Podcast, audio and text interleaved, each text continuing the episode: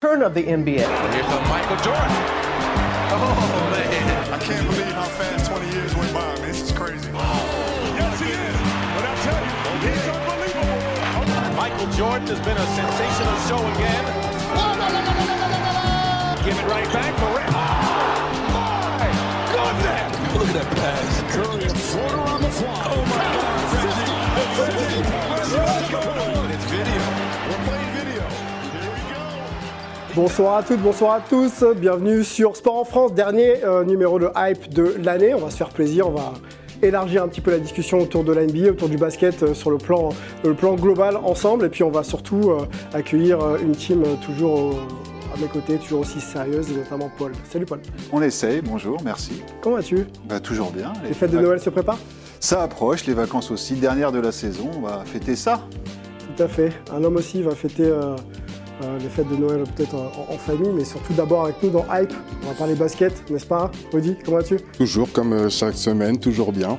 Et j'ai hâte d'être à Noël pour fêter avec ma famille. Comment vont les Bulls? Pas très bien. Un mieux que ces dernières euh, semaines, là, ça va un peu mieux, mais bon, il aucun espoir quand même. hein. Et bon, pour parler un petit peu de basket euh, avec nous, on va parler de basket français euh, d'avant et, et aujourd'hui. On, on accueille un, un ancien international français euh, qui suit euh, bien sûr l'actualité euh, du basket euh, de manière globale et celle de son fils euh, qui joue du côté de Denain. On va accueillir Steve Chikambu. Salut Steve, Salut, comment ça va? Ça va et toi?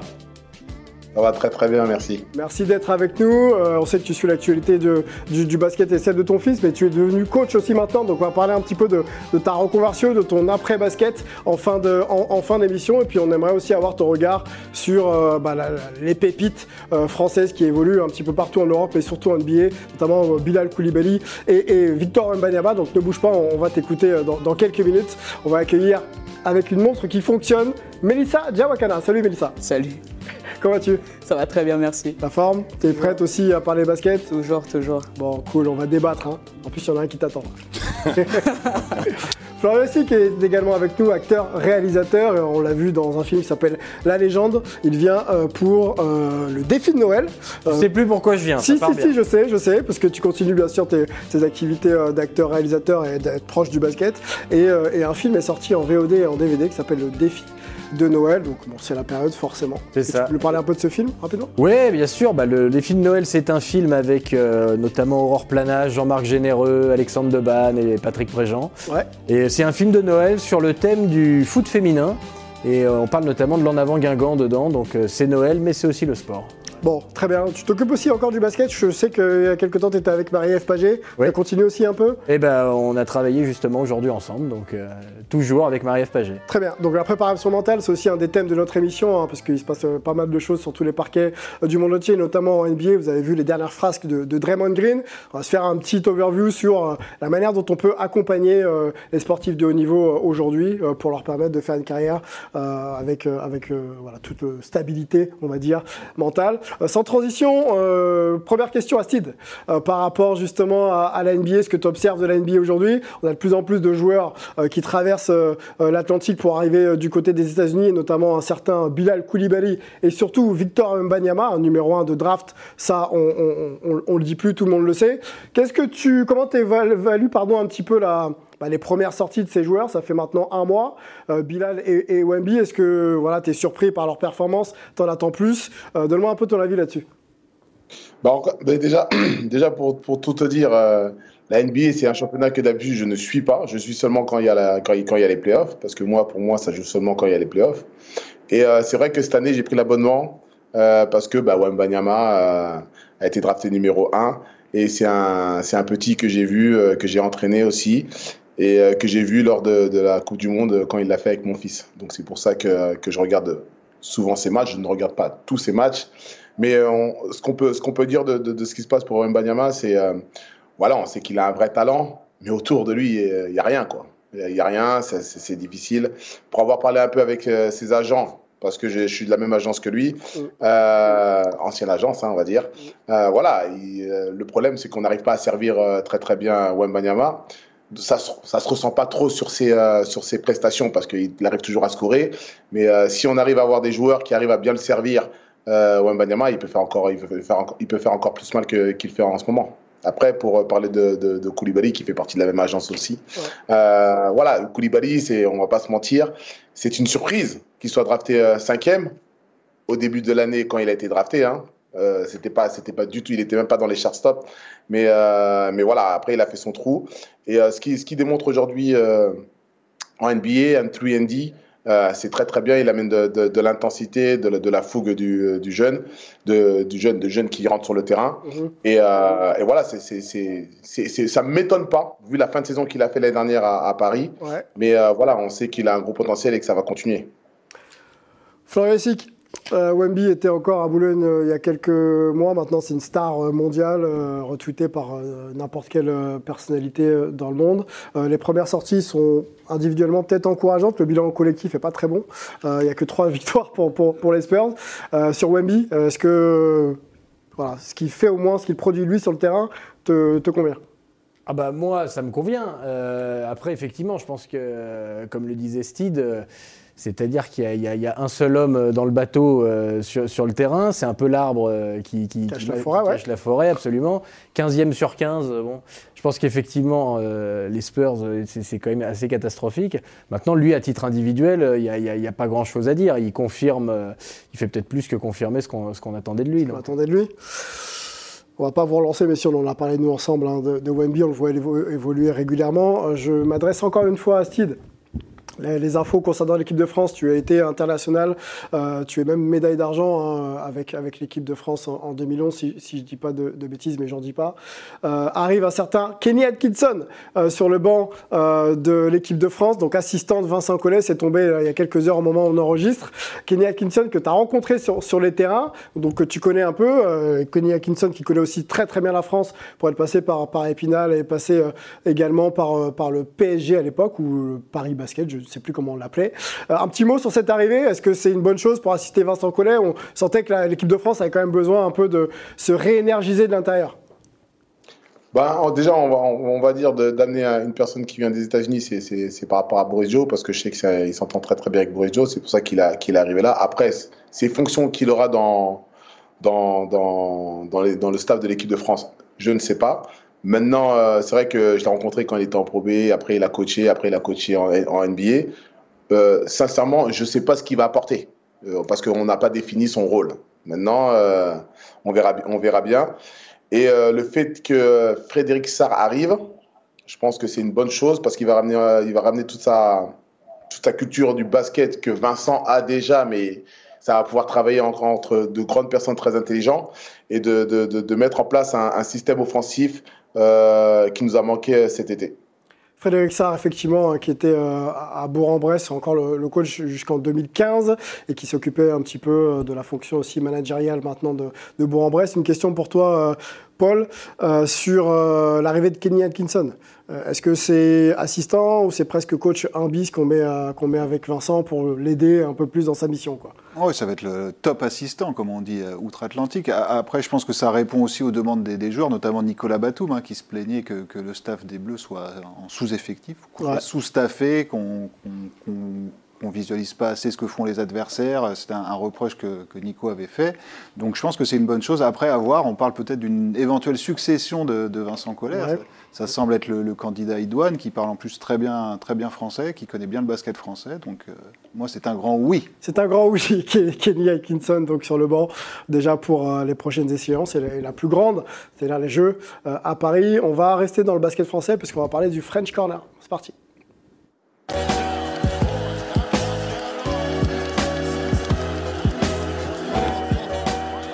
Dans cette dimension un peu basket français, on peut même la globaliser, la NBA domine, mais il y a beaucoup de joueurs qui aussi qui font euh, euh, un, gros chantier en Europe, donc vous choisissez euh, les noms que vous voulez évoquer. Euh, on arrive en fin d'année 2023, donc c'est l'heure un peu de faire le, bilan. On est passé par la Coupe du Monde, on sait que, que ça s'est pas très bien passé. On est passé aussi par la draft de Victor Wembanyama et de Bilal Koulibaly et, euh, et, bien d'autres, hein, je- j'en oublie, Ryan Rupert, et, et- etc. On peut, on peut les mentionner. On est passé aussi par la victoire du Real Madrid euh, euh, en, en Euroleague, donc avec euh, Fabien Causeur, Vincent Poirier et notre ours Gershon Yabouzélé. Il s'est passé pas mal de choses. Le trade de, de Nicolas Batum. Donc faites votre choix un petit peu dans tout ça. Et euh, Mélissa, je te lance. Si tu as envie de mettre euh, un petit peu en avant un Français, voire même une Française en 2023, bah, je, te, je te laisse me dire. Euh, J'aurais préféré passer à la dernière parce qu'au final, euh, il y a plein de noms.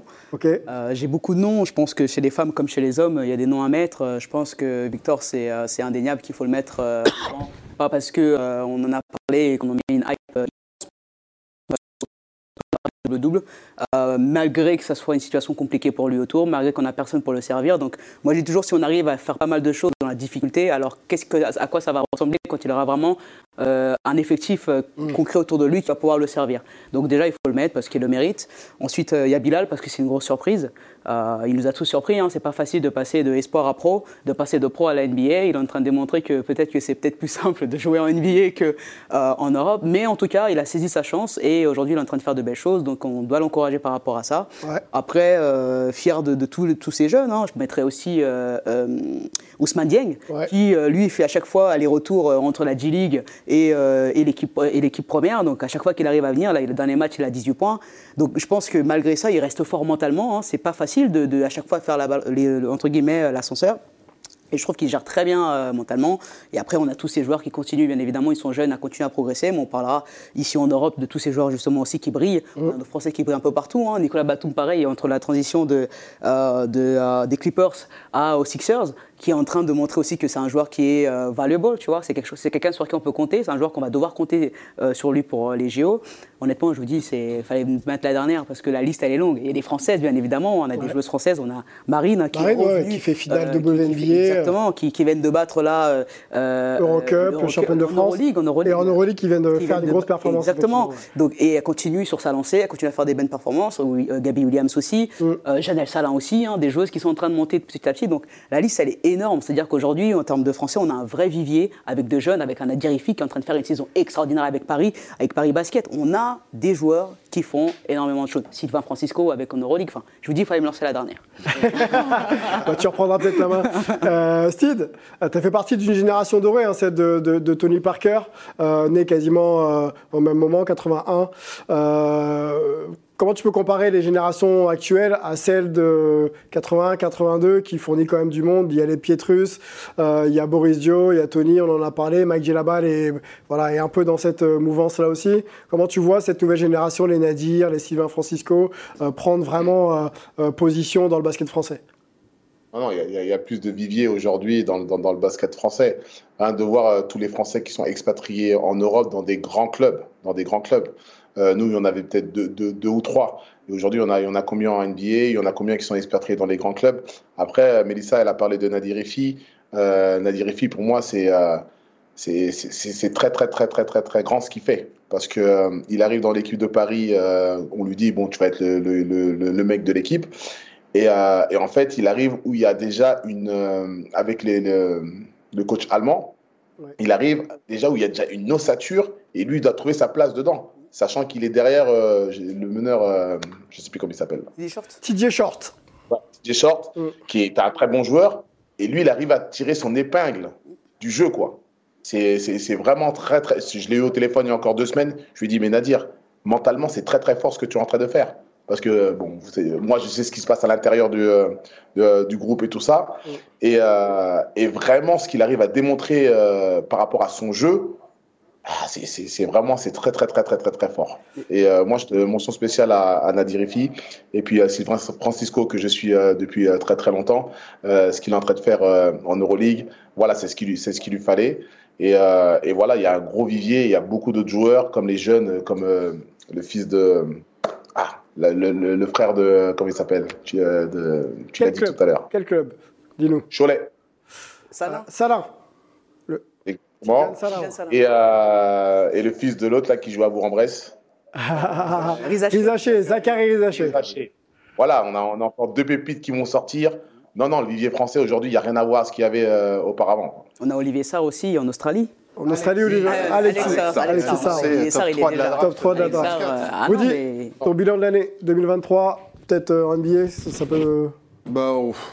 Non. Mélissa a déjà fait tout un petit Ok. bilan NBA. Voilà, on peut rajouter aussi les anciens, les Rudy Gobert qui confirment et qui, mais confirment son poste de franchise player chez, chez, les, Mm. chez les Wolves. Ouais. Batum avec son transfert qui confirme, enfin, qui a plus de temps de jeu, qui est plus influent offensivement. Donc, on va, je vais moins parler du côté individuel parce qu'on constate que finalement les Français, ils réussissent bien. collectivement, ouais, le, le bilan collectif de l'équipe de France, que ce soit max- masculine ou féminine, Donc cet été, tu reviens sur voilà, l'été des non, Bleus. bah, on va revenir sur l'équipe de France euh, en 2023, que Ok, ce soit ok. féminine ou masculine. Je trouve ça un peu moins flamboyant quand on voit bah, le classement de l'équipe de France à la, à la dernière Coupe du Monde. 18e, donc on est entre le Soudan et le Japon. Je trouve que c'est pas du tout notre place. Donc on a une superbe équipe sur le papier, mais on voit qu'on a quand même pas mal de lacunes. Peut-être que le fait que Kenny Atkinson arrive, bah oui, on en, on- on en a parlé. Peut-être qu'offensivement, ça va nous permettre de, de performer un peu plus. Et euh, voilà, on se dit pour les JO avec Wem- Wemby, avec Bilal peut-être. Enfin, on peut construire quand même une équipe, mais là, on voit que sur l'année 2023, on a des grosses lacunes au niveau euh, collectivement Ouais. sur l'équipe masculine Mm. et féminine. Finalement, on fait quand même troisième. On fait troisième de l'Eurobasket. Mais on constate qu'il y a quand même il y a eu quelques soucis en interne avec euh, justement Marine Johannes. On constate que le jeu aussi n'est pas parfait non plus chez les, chez les filles. L'ambiance, euh, voilà. Donc je pense qu'il y a aussi là un- une, une, une marge de progression aussi au vu des JO 2024 chez les filles également pour, pour au moins que individuellement on puisse aussi confirmer collectivement sur nos deux équipes de France. Florian, euh, le basket féminin, tu, tu suis, tu connais même très très bien. La marche, euh, la marche plutôt de progression, elle va peut-être pouvoir euh, s'appréhender parce qu'il y a des fenêtres internationales qui vont arriver très vite où le groupe France, le noyau du groupe France est en Europe, donc les vont pouvoir se, réunir et peut-être tenter justement de, de créer une cohésion et d'arriver très fraîche pour Paris. Est-ce que tu vois les choses de cette manière-là? Ou est-ce que tu penses quand même que cette équipe, voilà, les difficultés de rencontrer l'été dernier euh, peut peut-être leur poser problème pour Paris euh, cet été De toute façon, ce sera soit tout l'un, soit tout l'autre. Ouais. Euh, je vois pas d'un très bon œil l'équipe de France 5-5 féminine. Il y a toujours eu beaucoup de problèmes, même euh, quand euh, les résultats suivent. Ok. Euh, je pense que l'arrivée de Jean-Aimé Toupane. Toupane, euh, euh, qui, est- qui n'est pas le, le- le problème, mais je suis pas sûr que ce soit la meilleure chose qui, qui se soit passée. Euh, Il y a eu un renouvellement, il y a eu beaucoup de tests avec des Ça joueurs. fait rire Mélissa, hein, mais je pense qu'elle doit être d'accord. J'ai Ou pas dit. Non Mélissa, ce sera retenu euh, contre vous.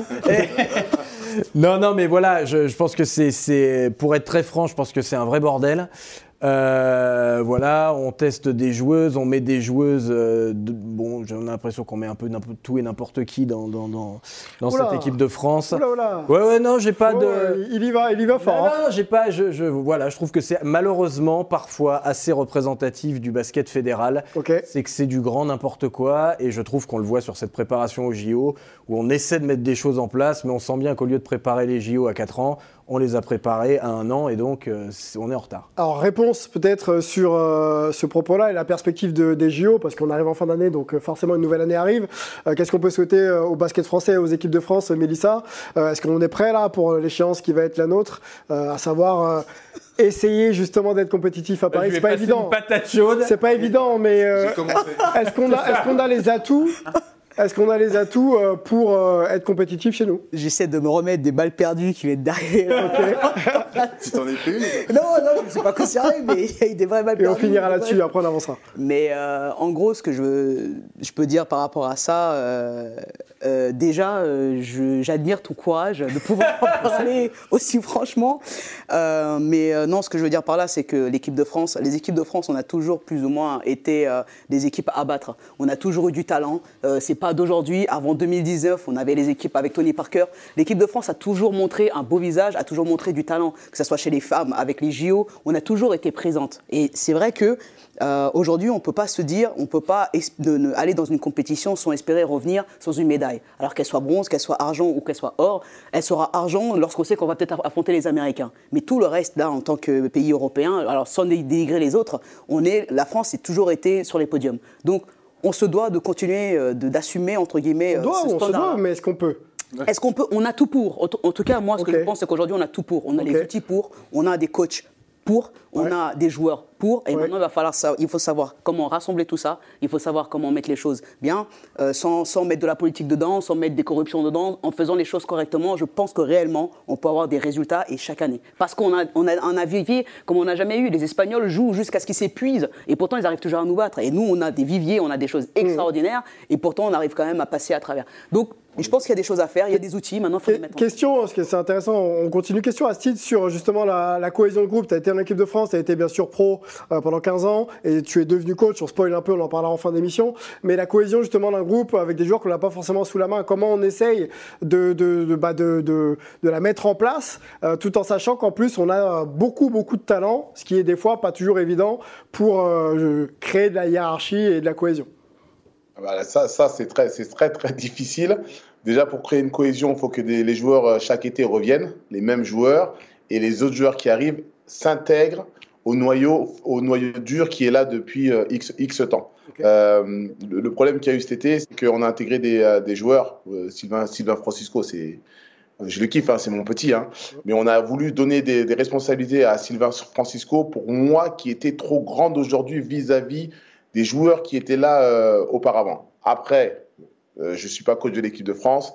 Euh, en tout cas, tout ce que je peux dire, quand il y a cohésion, il y a résultat obligatoirement. Quand il n'y a pas cohésion, euh, c'est pas possible d'avoir des résultats. Et euh, je ne sais pas si vous savez ce qui s'est passé en équipe de France. En interne, il y a eu des problèmes entre certains joueurs, tout ça, blablabla. voilà. Non, on n'a pas, on n'a Euh. pas eu ces infos-là, non, malheureusement. Je ne dirai pas les infos. je ne dirai pas les infos, mais il y a eu des problèmes entre certains joueurs, des, des, des, euh, des égaux, certains égaux entre, entre joueurs qui voulaient pas qu'un tel prenne le ballon, blablabla, c'était trop, tac, tac, tac. Et c'est pour ça que ça fonctionnait pas en gros, il n'y avait pas de cohésion. Et je vous le dis, euh, dès qu'il y a cohésion dans, une, dans un groupe, il y a résultat obligatoirement. Le bilan de l'année 2023 de Paul, un, un nom en français. Un nom, bah, j'ai envie de mettre en avant euh, Rudy Gobert. Ah, Alors, parce qu'il a eu une saison contrastée, parce que donc, euh, le transfert à, à, Minnesota, qui, a ouais. été, qui a été raillé par à peu près toute la sphère NBA, on disait que c'était bien trop euh, pour l'obtenir. Il vit une première saison compliquée, quatre blessés, euh, les, deux ça va pas très fort, et puis un mondial aussi compliqué. Et là, c'est le jour et la nuit depuis le- la reprise. Euh, il- là, il est candidat pour être encore une fois le meilleur défenseur de l'année. Là, il est, il est même favori à l'heure actuelle.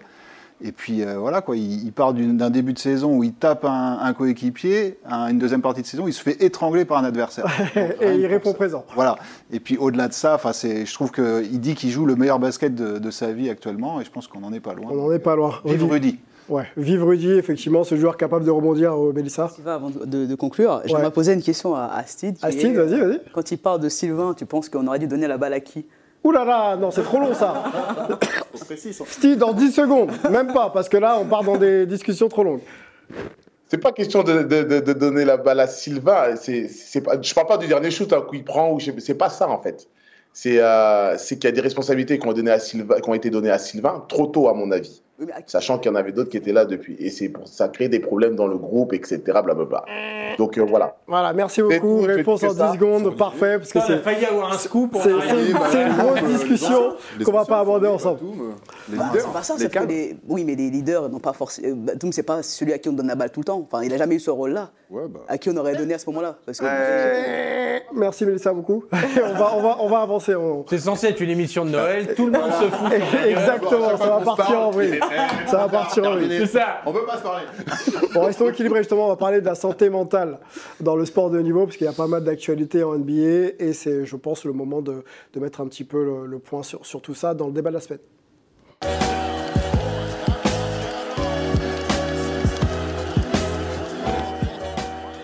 Alors, comme si la table n'était pas assez grande, on va accueillir euh, un, autre invité, et, et pas des moindres, un, un spécialiste de- du sport de niveau et de, et de la préparation mentale. Il s'appelle Nicolas Rimbaud. S'il est avec nous, il, est en Skype. Bonjour, bonjour Nicolas. Bonjour Sylvain, bonjour à tous. Merci de prendre euh, du temps pour être avec nous dans, dans cette émission. On parle beaucoup de, de sport et de performance sportive, mais on sait très bien que les performances s'accompagnent d'une préparation, qu'elle soit physique, athlétique et donc mentale. Euh, donc c'était euh, l'opportunité euh, avec l'actualité NBA et les frasques de certains joueurs, Jamorant, Zion Williamson et, Draymond Green, hein, qui se distinguent de manière un petit peu différente, mais, tout aussi importante en, NBA, pour faire le point un peu sur cette difficulté aujourd'hui que l'on observe. Quand je dis aujourd'hui, peut-être qu'elle était déjà observée avant, mais pour lequel il y a un plus grand focus maintenant. Moi, j'aimerais que tu puisses nous, nous exposer un peu quel, constat tu fais toi aujourd'hui dans ta fonction et dans ce que tu observes euh, vis-à-vis de cette thématique et des difficultés que les, les joueurs et joueuses peuvent, euh, peuvent rencontrer. Bah, déjà, c'est plus un tabou. Pendant des années, comme tu le disais à l'instant, peut-être que ça existait déjà avant. Ça existait déjà avant, mais on n'osait pas en parler. Et on considérait que la dimension psychologique ou mentale, c'était peut-être quelque chose de l'ordre de la faiblesse, de la vulnérabilité, qu'il fallait laisser ça de côté. Et en fait, il y a eu de plus en plus, dans le basket, mais pas que, de démarches qui ont permis de montrer qu'en fait, c'était un vrai sujet. Euh, il y a récemment eu, là, euh, depuis le 10 octobre, là, il y a une, euh, un documentaire qui s'appelle Strong, qui parle de la santé mentale des sportifs de haut niveau qui vient de sortir. Et on a eu aussi, dans différents types de sports qui sont plutôt médiatisés, de plus en plus d'athlètes qui ont osé dire que c'était difficile en se posant la question, est-ce que le sport de haut niveau, c'est souffrir? Et du coup, euh, j'ai l'impression que le tabou se casse et je trouve que c'est vraiment, vraiment une bonne chose parce que ce qui est important d'avoir à l'esprit, c'est que bah, les basketteurs de haut niveau et notamment ceux qui sont NBA au regard de ce que vous traitez particulièrement dans l'émission, bah, c'est des gens qui font face à des enjeux qui sont importants, des enjeux médiatiques, des enjeux économiques, des enjeux de pression multiples. Et souvent, et moi c'est ce que je fais avec les, les performeurs que j'accompagne, ils oublient d'être focus sur le jeu en étant très ou trop focus sur l'enjeu. Et là, pour moi, il y a déjà un biais qui se pose et qu'on a peu traité par le passé. Et là, ça y est, maintenant, on est en train de sortir. Quand tu dis que c'est tabou, c'est que finalement, c'est euh, peut-être euh, euh, des principes qui existaient déjà avant, dans le basket des années 80, 90, mais qui aujourd'hui euh, voilà, s'expriment peut-être un peu plus et qui permet aussi aux gens d'exprimer leur frustration. Tu parles d'enjeux. Euh, quels sont, pareil, en termes de constat, les, enjeux supplémentaires ou, complémentaires que tu as pu constater vis-à-vis -vis des sportifs de haut niveau et peut-être de ceux que tu accompagnes mais il y a aussi quand même, quoi qu'on en dise, des enjeux d'image. Et qui dit enjeu d'image parle aussi d'enjeux d'ego.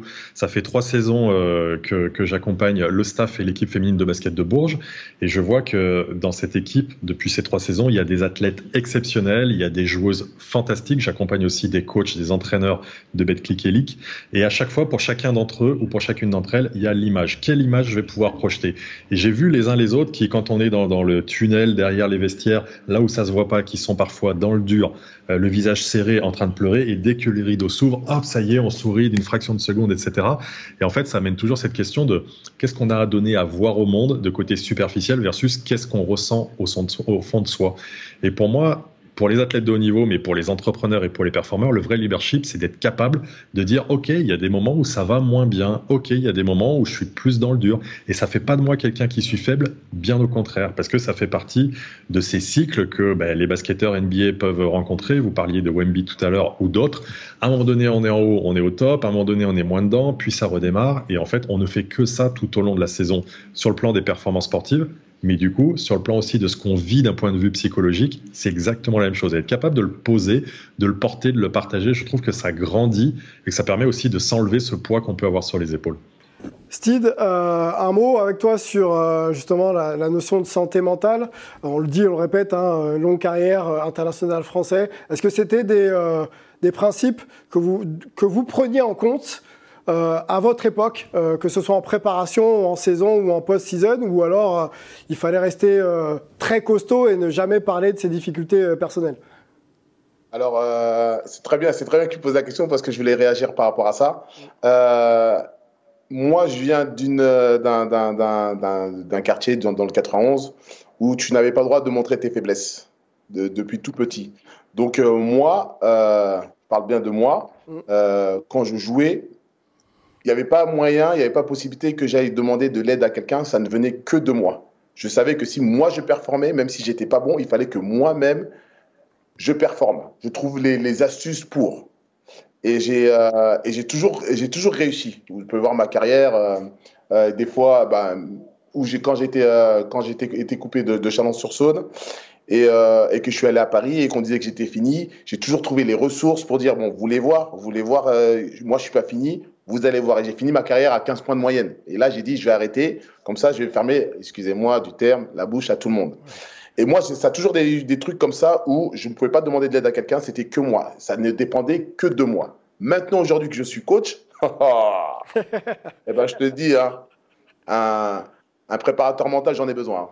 J'en ai besoin parce que ça ne dépend plus de moi. Ouais. En fait, j'arrive, je donne les choses et si les gars ils font pas, et c'est là que je et c'est là que je me dis mais c'est pas possible.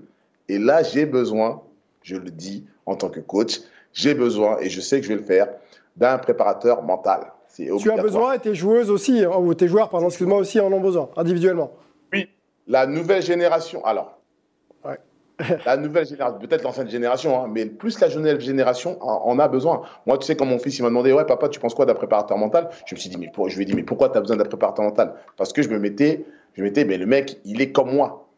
Et en fait, non, il a besoin. Donc c'est pour ça qu'il est parti avec un préparateur mental et tout ça. Et c'est la nouvelle génération, ils en ont vraiment beaucoup, beaucoup besoin. Florian Essic, euh, on le disait en intro euh, d'émission, tu accompagnes Marie-Ève Paget, peut-être d'autres athlètes. Euh, comment tu réagis justement aux propos de, de sur le basket d'avant, le basket maintenant, avec cette idée vraiment qu'il faut accompagner ces nouvelles générations pour qu'elles puissent voilà, faire une carrière euh, équilibrée Oui, bah, clairement, tout a, été, tout a été dit. Effectivement, il y a eu euh, euh, une prise de conscience à partir de la fin des années 2000 euh, réellement sur l'importance du mental. Avant, on, on était focalisé vraiment sur l'entraînement, la performance physique notamment. Et puis on s'est rendu compte que finalement, euh, ce qui se passait dans la tête avait un impact direct euh, sur le physique, sur les performances. Ça, c'est important. Après, on est vraiment aussi dans une nouvelle génération. Cette génération, elle est vraiment sensibilisée à, tous les aspects mentaux qu'il peut, peut y avoir. Parfois peut-être trop, parce que je pense qu'il y a, peut-être des, joueurs et des joueuses qui s'écoutent un peu trop. Euh, là où, euh, euh, à, une époque un peu différente, à l'époque de Steed ou autre, on, on s'écoutait peut-être moins. Alors il y avait, il y avait des, des- des- des choses qui pouvaient, des choses positives qui pouvaient en sortir. Mhm. Après, globalement, je pense que c'est important. je pense que c'est important de pouvoir extérioriser les choses, que ce soit pas un tabou.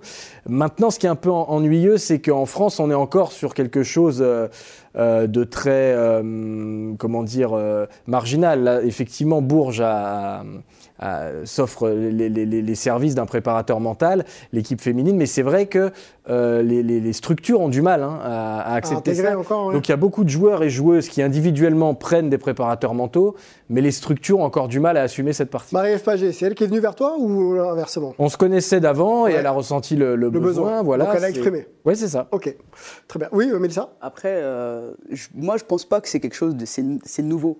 Moi, ça a toujours existé. L'accompagnement mental, je veux dire, quand on est sportif euh, de haut niveau. Enfin, c'est pour ça que les entreprises aujourd'hui adorent les sportifs, parce que les sportifs font face à beaucoup de choses. Comme euh, on disait tout à l'heure, tu vas être dans le vestiaire ou tu vas être avant d'être dans le show, tu peux être dans le mal. Mais dès que tu arrives face à la lumière, quand il faut performer, euh, on arrive à à avoir un déclic qui est super rapide, on arrive à mettre certaines choses de côté. Ouais. L'aspect mental a toujours existé, l'accompagnement mental a toujours existé. C'est juste qu'aujourd'hui, on en parle beaucoup plus. C'est ouvert, alors qu'avant, c'était tabou parce qu'on ne voulait pas toujours reconnaître les choses. Mais il y a beaucoup de clubs qui investissent là-dedans.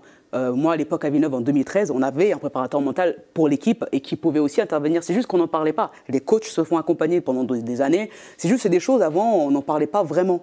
Mais aujourd'hui, moi, je suis d'accord que on, va, on rentre aussi dans une ère où euh, je trouve les, les- les- la jeune génération super fragile. Euh, Mais fragile parce qu'aujourd'hui, ils sont exposés à beaucoup de choses. Alors- Euh, il y en a, ils se prennent pour ce qu'ils ne sont pas. Il y a l'influence des, des, des, des médias, d'Instagram. Revenons sur la génération. Revenons sur la génération actuelle et peut-être on peut aller sur, sur la NBA. Quand on parle de Zion Donc très jeune joueur, Diamorant, très, jeune joueur, euh, Draymond Green un petit peu moins, un petit peu moins jeune, mais bon voilà, c'est un joueur qui est encore en activité. Euh, Nicolas, justement, euh, cette notion de fragilité vis-à-vis des enjeux que peuvent avoir ces, joueurs aujourd'hui, la surexposition médiatique, les contrats, l'exigence aussi du- du sportif de haut niveau qui veut absolument tout gagner.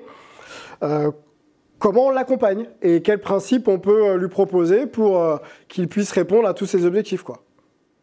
On l'accompagne déjà euh, en étant vigilant effectivement à ce que, comme le disait Florian tout à l'heure, il soit pas trop chouchouté et il s'écoute pas trop.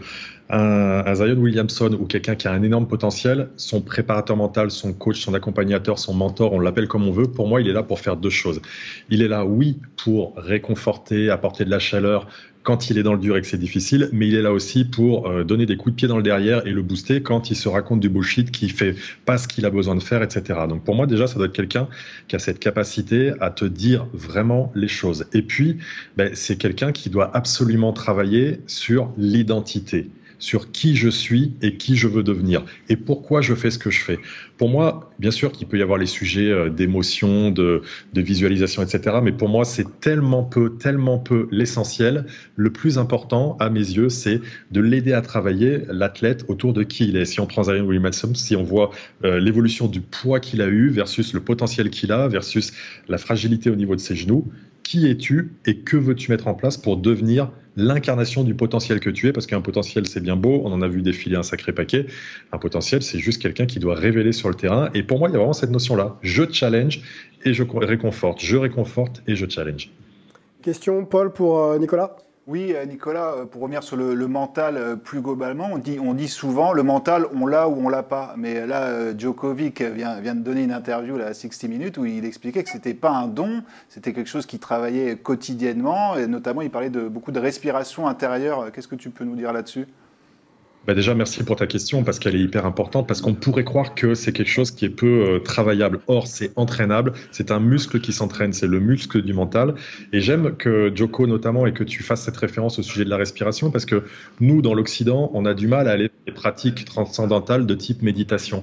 Par contre, on a un outil qui est à notre disposition qui est très simple, c'est la respiration et notamment le fait de mettre en place des respirations conscientes. Et une respiration consciente, c'est, depuis tout à l'heure qu'on est en plateau, là, on ne fait pas attention au fait qu'on est en train de respirer. C'est juste, je porte mon attention sur le fait que je suis en train de respirer. Voilà, je viens d'en faire une.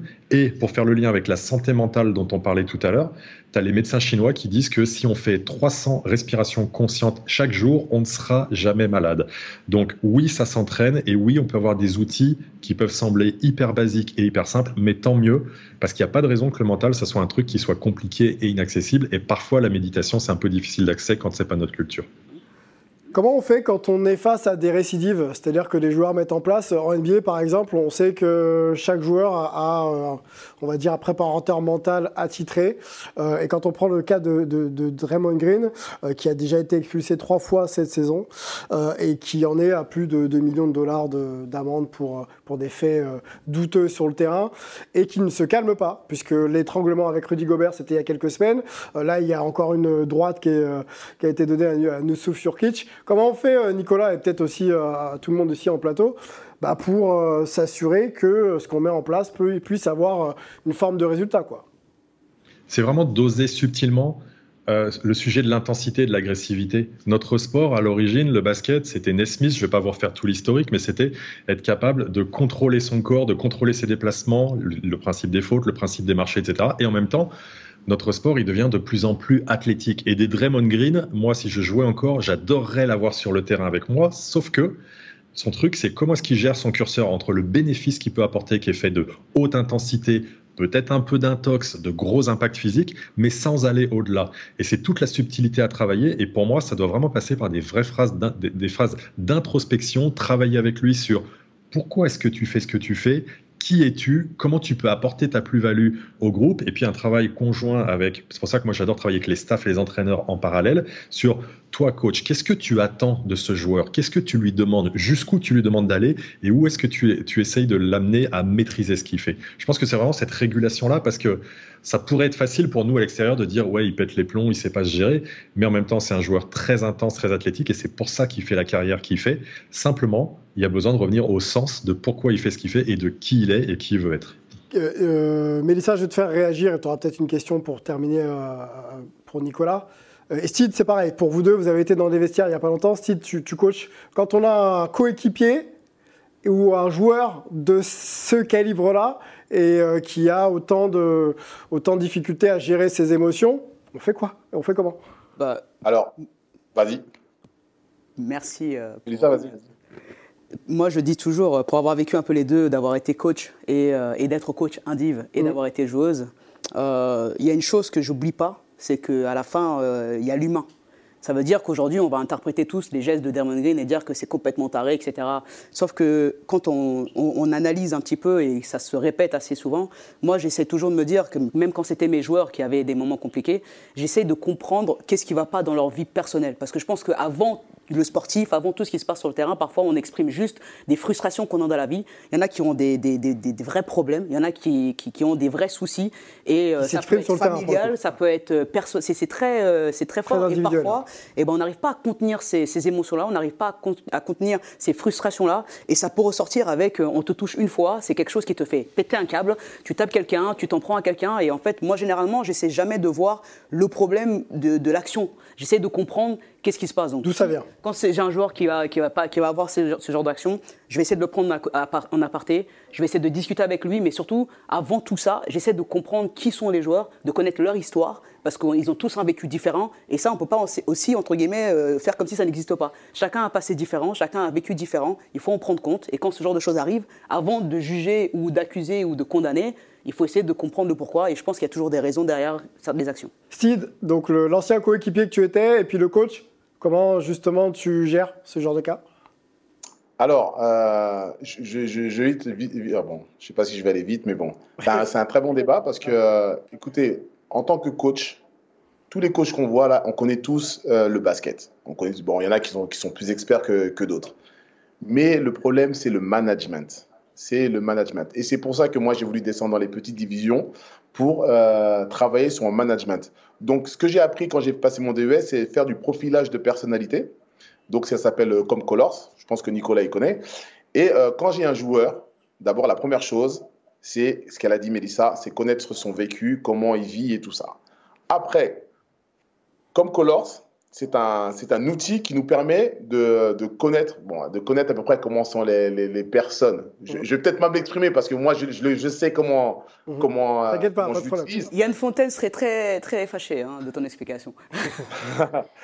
Euh, donc, euh, euh, profilage de personnalité, ça veut dire tu, tu comprends comment à peu près comment la personne fonctionne et tout ça, et f- tu rentres dans sa couleur en gros pour pouvoir discuter avec lui. D'accord? Et d'abord, avant de faire ça, il faut se connaître soi-même. Wow. Aujourd'hui, euh, aujourd'hui, moi, je me connais moi-même. Je sais que quand je suis dans, je suis dans le, comment s'appelle Euh, Je suis dans le stress. Je suis quand je suis en période de stress. Je sais ce que je demande à mes, à mes joueurs. C'est-à-dire que moi, je suis violet. euh, je suis violet. Donc, je demande à mes joueurs qu'ils soient encore euh, meilleurs dans, ah, je sais plus le, le terme, dans, Dans, dans ce qu'ils produisent en fait. Ouais, ok, ça marche. Très bien. Et en fait, aujourd'hui, j'ai, oublié, je, vais partir de Tu ça. sur des outils. Tu t'appuies sur des outils justement pour te connaître toi-même à l'instant T et, et effectivement connaître les réactions de tes joueurs pour t'adapter à eux et qu'eux s'adaptent à toi. Aujourd'hui, j'ai un joueur, tout le monde le connaît, euh, Melvin Gobendi, l'ancien joueur, l'ancien euh, Wembanyama. Avant Wembanyama, il y avait un Melvin Gobendi, le fils de Sandra Dijon, qui était un très très gros potentiel, qui est parti, qui est passé de partout dans tous les, euh, dans tous les, euh, il est parti à Cholet, il est parti à Nancy et tout ça. C'était un très très gros potentiel. Et aucun, aucun coach n'a su le, gérer. Aujourd'hui, il est avec moi. Tout le monde me disait non, ne le prends pas, c'est un fou, tout ça, nanana. Je ne le gère pas. Je le rentre juste dans sa couleur, je parle avec lui et le mec, il est en train de me faire une saison, mais euh, Très intéressant cette notion de couleur. Moi, je ne connaissais pas, je- j'apprends.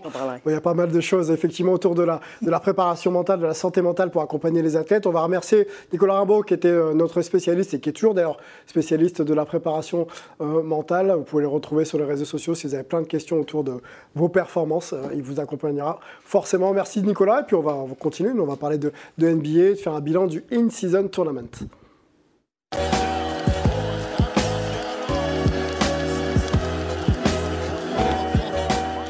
Débat très intéressant, on en aura l'occasion, Rudy. Ne t'inquiète pas de soulever encore un peu ces discussions Oui, oui, de. Non, mais il est vexé de- parce qu'il n'a pas parlé. de, pré- de prépa mentale. Ah, je te lance tout de suite. On y va. In-season tournament, le bilan. Les Lakers prennent la première édition.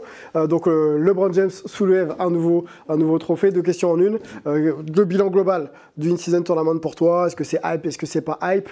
Sur le plan sportif aussi, ça m'intéresse. Et est-ce que euh, voir LeBron soulever un autre trophée, c'est euh, symbolique ou anecdotique LeBron ou LeBron On sait Ça pas. dépend, Ça dépend si, son- tu parles de son cousin ou pas. Non, mais euh, alors euh, si je dois suivre mon ami Paul à côté de moi, je vais être enthousiaste et dire que c'est euh, une super compétition. Formidable. Moi, non, je, euh, je reste quand même.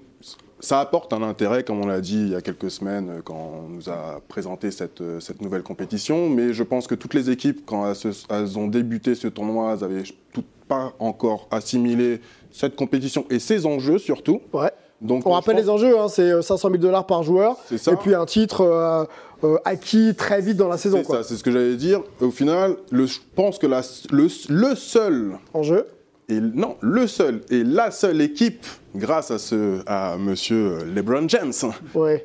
c'est, je pense que c'est la seule équipe qui a assimilé tout de suite le fait qu'il y a une compétition à gagner en 7 matchs et 500 000 dollars à se prendre à la fin.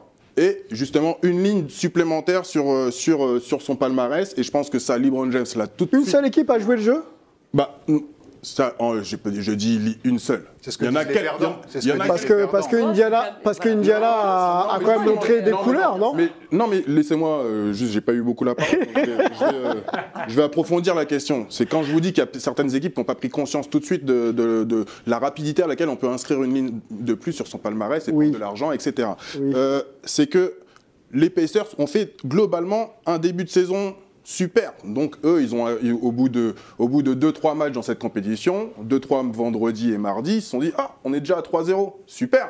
Les Lakers, en plus, euh, pareil. Enfin, il y a certaines équipes qui se sont retrouvées un peu comme ça. Ils se disent, bah, bah voilà, il nous reste plus que quatre matchs pour euh, peut-être gagner un Donc titre. la formule, Donc, il y en a certains qui ont pris ça. pour t'aider un peu, la formule sur le plan sportif permet à des équipes qui n'ont pas forcément des ambitions de titre style Indiana de pouvoir euh, prétendre à un titre rapidement. Et donc, sur le plan sportif, ça se valide. Oui, mais euh, enfin, si on parle de cette compétition-là. Je, je parle, mais on- on- ce que je veux dire, c'est que sur cette, cette compétition, il y a des équipes qui ont pris, le, la- ont pris conscience de pouvoir gagner un titre très rapidement, mais après le début de la, de la compète. Il y en a qui ont, fait leur début de saison un peu normalement. D'accord, mais je te guide un peu. faire Je te guide un peu et Mélissa va te répondre parce que j'ai l'impression qu'elle a Non, mais- vraiment envie. Je te guide, je te guide. L'angle sportif, est-ce que euh, la compétition, tu parles de 7 matchs pour avoir un titre, est-ce que tu valides le fait que ce soit euh, une formule qui ait marché? Et ben justement, c'est ce qui me, c'est là où le bas blesse, c'est que je pense que c'est trop facile déjà, donc euh, trop facile, trop rapide pour atteindre un, un objectif. Je pense que 7 matchs c'est trop court, surtout en NBA quand on sait que normalement un titre on le gagne en 80, 82 matchs plus 16 matchs minimum de play-off. Donc là 7 matchs, je trouve ça assez ridicule pour, pour ce, ce- ce sport-là. Tout se fait en un match sec, donc il n'y a même pas d'aller-retour sur les groupes. Les groupes sont faits, que- sont assez euh, Est-ce que tu peux me permettre de te, couper? Et tu reprends après Parce que je vois des réactions Non. et j'aimerais que donc, euh, tes intervenants puissent rentrer dans le débat, Rudy. Honneur à Mélissa. On peut Allez, Mélissa. Merci, laisse-moi le terminer. Oui, oui, laisse-moi le vas-y. terminer. Et tu vas, tu vas reprendre. tu vas reprendre. J'ai- mais j'ai pas fini, moi. J'ai j'ai pas fini. pas aussi, euh, Flo, Non, si tu veux rentrer dedans, il n'y a pas de problème. Il y a beaucoup de choses là-dedans. Premièrement, euh, il y a des choses qu'il faut prendre en compte. C'est que le, le côté financier, euh, c'est un tournoi qui permet à des joueurs qui n'ont pas un gros salaire de pouvoir toucher quelque chose. Donc ça, c'était une très bonne chose de faire ça par rapport à la, la NBA, de mettre ça en place. Oui. Financièrement, c'est très intéressant pour les joueurs qui n'ont pas des gros salaires. Oui. Deuxièmement, ce- celui-là, euh, exceptionnellement, il était mis en place parce qu'il ne faut pas oublier qu'il y a une idée, derrière, la NBA a une idée de construire une nouvelle franchise à Las Vegas, dont euh, LeBron James est un investisseur là-dedans. Donc tout ce qui s'est passé aujourd'hui, c'était d'un plan aussi business. Ça veut dire qu'il y a une nouvelle franchise Avec la qui va finale naître. à Las Vegas Avec la finale à Las Vegas, avec la présence de LeBron James, avec le fait de vouloir l'emmener jusqu'en finale et lui donner les titres si on veut La NBA a voulu emmener le Et James en finale Dans tous les cas, ne, je ne dis pas que la NBA. Au final, au Attendez. final, elle confirme que je suis en train de dire. Non, je confirme pas. Moi, ce que je veux dire par là, c'est qu'il y a un vrai projet avec une, une réelle, euh, entre guillemets, naissance d'une franchise à Las Vegas, Oui. Qui sera, qui est euh, un, un- un- l'investisseur là-dedans, c'est LeBron James. Ouais, je pense Donc qu'on tout ça. Non, non, non, elle répond à l'angle, elle, répond à l'angle business. Donc tout ce qui est en train de se passer là, c'était important. Ouais. Aujourd'hui, il faut savoir qu'à ce stade de la saison, les joueurs NBA sont pas du tout en forme. C'est-à-dire que la saison elle vient de commencer. Euh, c'est pas maintenant qu'ils sont en forme. Là, c'est juste le début de saison. Ça va leur prendre quelques matchs avant de vraiment rentrer euh, dans leurs conditions physiques pour être bien, pour être en rythme, pour pouvoir jouer. Les joueurs sont pas prêts maintenant. Donc Paul. c'est bien pour pouvoir les relancer et pouvoir leur donner un certain rythme. Mais aucun joueur de NBA aujourd'hui n'est prêt à pouvoir euh, entre guillemets jouer comme en playoff. C'est pas En les- deux angles, Paul, l'angle sportif et business. Euh, Mélissa Ah a oui. souligné que c'est intéressant sur le plan business pour les joueurs Je vais et tout pour la. Ligue Je et vais l'expansion de tout- la Ligue. Je vais tout relier. Écoute, je suis d'accord avec Mélissa, c'est une formidable compétition. Tu as raison, Mélissa. Et alors, depuis quand on s'était pas intéressé à des matchs de décembre en NBA C'est- jamais arrivé. Tout le monde s'en fout normalement, si, Ouais. je, peux, si je peux me Non, ouais, on est ainsi. On est OK. Et alors, rien, on- rien qu'au niveau des, des audiences, il n'y a, pas eu une, une audience aussi forte pour un match de NBA depuis six ans pour la finale. Euh, Donc ça, ça intéresse les gens. LeBron a voulu emmener tous les petits, leur donner 500 000 à chacun. Il l'a dit dès le début, il était focus et tout. Alors après, on va dire, la finale, c'était peut-être pas l'affiche rêvée. Il y avait les Lakers, qui est l'équipe favorite à Vegas. Il y avait que des fans des Lakers. Ça aurait peut-être été mieux Avec face le- aux Celtics Bien sûr. un duel des deux équipes les, les plus titrées, même si une a remporté tous ses titres dans les années 60 quand il y avait moins de 10 équipes, certes, c'est pas la question. Mais toujours est-il que ce In-Season Tournament est un véritable succès. Pour- Et Ouais.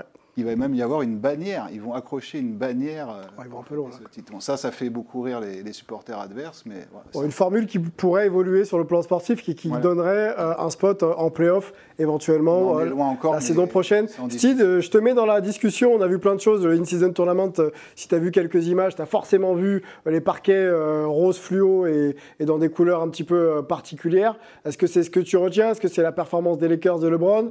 Est-ce que pour toi, avoir des matchs à enjeu très tôt dans la saison, tu as été sportif de haut niveau, c'est pas leur demander aussi trop à ces joueurs que de répondre toujours à, à de la surperformance? Dis-moi un peu, donne-moi un peu ton avis. Bah, moi, je pense que c'est une petite Leaders Cup euh, NBA, quoi, en fait, ce qu'ils ce qu'ils ont fait. Après, euh, sur, euh, sur le, le niveau de, le niveau du jeu, je reviens avec euh, ce que Mélissa l'a dit, c'est que les joueurs ne sont pas en super forme. Nous, on est, euh, nous, la Leaders Cup, ça se fait en février. En, en février, là, tu es en pleine bourre et, et tu peux envoyer.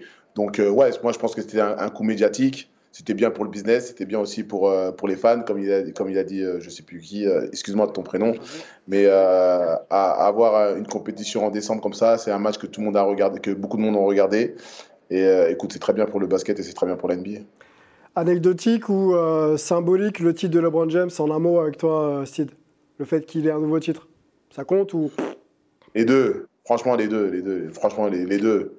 Euh, LeBron, il a tellement gagné de, de- de titres Donc ça le aujourd'hui. rapproche de Jordan Ah, alors Ça le rapproche un ça- peu plus. de- Ah, Ça le rapproche, Ah, non, ça le non, rapproche un peu plus de Jordan.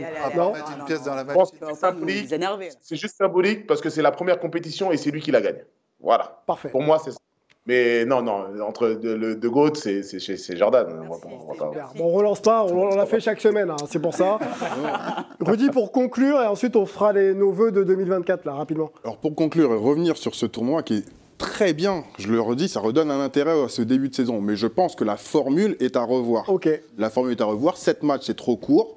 Euh, les groupes, quand on regarde le groupe de- des Lakers, qui sont les Jazz, euh, Grizzlies, Portland, et il n'y a que les Suns, Suns de début de saison hein, avec euh, des blessures et etc. C'était un On tirage au que- sort, ça, non? Donc euh, j'ai l'impression que. C'est ce que je dis. La formule, peut-être que ça, ces groupes-là, au lieu de faire des tirages au sort, se caler sur les, les différents classements des saisons précédentes, voir. Avec, enfin, il y a des choses. Je pense qu'il y a des Moi, choses. j'aime bien faire. quand le Des sport s'écrit par lui-même, tu éviter vois. le- la- la- la- l'avantage du terrain sur des équipes peut-être plus ou moins fortes euh, quand elles se, con- elles se- elles se confrontent. Donc peut-être des, des matchs aller-retour. Et oui, au lieu de 7 matchs, peut-être en faire 14, peut-être en faire 20, pousser ça jusqu'en janvier, février, justement, juste avant le All-Star Game pour avoir une réel intérêt. Tu veux les Jusqu'à tuer, ce c'est moment Mais toi, tu veux qu'il joue 150 matchs, en fait.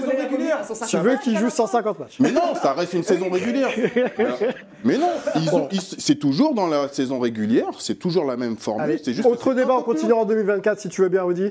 Je vois que tu es très très chaud, garde un peu d'un- d'influx. En 2024, en fait. Pas chaud, mais à un moment donné, Ouais. on, veut- on va pas se satisfaire d'une compétition en 7 matchs, alors qu'on peut, en on peut la, la valoriser un peu plus et la rendre un peu plus attrayante en, en mettant une réelle compétition, tou- tou- toujours à travers la saison régulière, mais un peu plus long. C'est tout. Et avoir une Mais vraie équité, long, une vraie équité de avec matchs des allers-retours. Mais qui Vraie dit plus long, qui dit plus de matchs, qui dit plus Mais de matchs. non, dit- on est en mais saison régulière, il y a eu Alors, un je suis obligé de reprendre la main. C'est- pas non, plus de matchs. Pareil, c'est intéressant, désolé. Rudy. Merci. C'est très très intéressant, mais il faut qu'on s'arrête parce qu'on n'a même pas discuté avec, Steve de son statut de, de, de- de coach et, et surtout de l'ascension de son jeune fils, euh, Jason, euh, qui joue du côté de, de Delin euh, en Pro B. Peut-être un mot avec, avec toi, euh, euh, Steve, pour finir. Euh, Qu'est-ce que tu souhaites justement euh, au basket français, mais surtout à ton fils qui, euh, voilà, qui est aujourd'hui un joueur pro? Bah, déjà, le basket français qui, qui nous ramène une médaille aux Jeux Olympiques, euh, parce que c'est, ina- ça serait pas bien vu que l'équipe de que, que la compétition se passe en France et qu'on n'ait pas une médaille avec tous les talents qu'on a.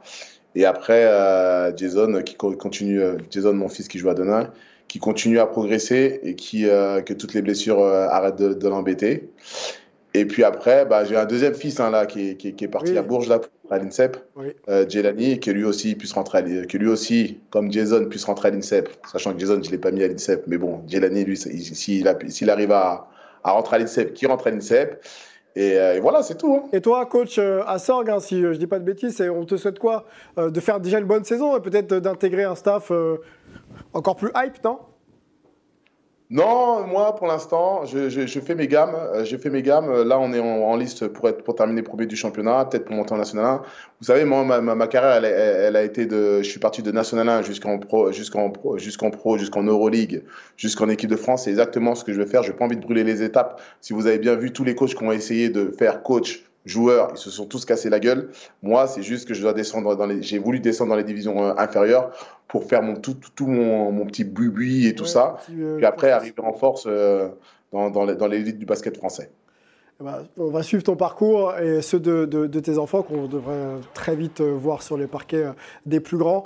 Merci d'avoir été avec nous, Steve. On va euh, écouter peut-être euh, le plateau là pour les vœux 2024, ce que je dis qu'on ferait. Mélissa, les vœux. La santé, euh, la santé parce que ça c'est très très important. Et après le reste c'est euh, que chacun puisse atteindre ses objectifs, Ouais. fixer une vision, euh, acquérir euh, de la connaissance et après bah sky is the limit. Hein. Exactement. Florian qu'est-ce qui se passe en 2024 Il va y Ah, avoir des films, pas mal Des de films. films, euh, beaucoup de films, hein, donc pas mal de choses. Donc ça, voilà, non. Non, moi je vais souhaiter surtout effectivement que les, que les équipes de France, notamment de basket, euh, ramènent des belles choses euh, des JO. Ça, ce serait, ce serait pas mal. Et je vais passer un petit, un petit coucou à Colline Franchelin qui est blessée actuellement pour lui souhaiter un, un bon rétablissement. Voilà, et je crois que ce sera euh, la meilleure chose pour elle pour 2024. Et le défi de Noël, euh, sorti DVD, VOD, euh, actuellement disponible, déjà pour préparer les fêtes, si vous avez envie de vous poser en famille et de regarder un bon petit film, c'est euh, accessible avec, euh, avec toi, donc Florian. Les vœux de Paul, Écoute, moi, c'est des JO réussis à tous les points de vue. hein. J'espère qu'on va les vivre au plus près. Ça, Ouais. c'est pas forcément des- sous les plus belles auspices. Mais bon, on verra. Et puis sinon, euh, voilà, croyez en vous, les jeunes, j'ai envie de dire. battre C'est important, un message d'espoir. Battre Pardon Lucien au tennis de table, est-ce que Oh, c'est déjà arrivé, ça. c'est déjà arrivé C'était pas filmé. C'était pas filmé, ouais. On va Malheureusement. le filmer maintenant. Rudy Ah, pareil, a plein de bonnes choses pour, euh, pour nos athlètes français, que ce soit basket ou autre, euh, pour les JO et même cette année, hein, enfin l'année 2024. Donc, euh, qui performent, qui continuent à performer comme ils le font, voire plus. Et sinon, après, pour vous tous, mes amis, plein de bonnes choses, la santé surtout, la famille, prenez soin de vous. Et voilà, mentalement, on est fort. On est fort. C'était le thème de notre émission. On va remercier euh, vœux. ouais, bah, de rester toujours en place et tout, avec mon petit, ma petite veste et mon petit t-shirt blanc. Alors ça tombe bien, la lettre de licenciement vient d'arriver. On va remercier surtout la communauté dure, ouais. Hype de nous suivre euh, toujours euh, aussi nombreuses en 2023. On va faire un petit break et on se retrouvera nous euh, à partir du 11 janvier 2024. Prenez soin de vous, passez de bonnes fêtes de fin d'année. On remercie encore euh, Nicolas euh, Sid Chikambou d'avoir été euh, Hype avec nous, Florian Essic également, et puis euh, toute la régie qui nous a aidé toute cette année à préparer cette émission autour d'un jeune euh, journaliste talentueux, Lucien Jarran. On se retrouve l'année prochaine. Ciao Et beaucoup d'amour.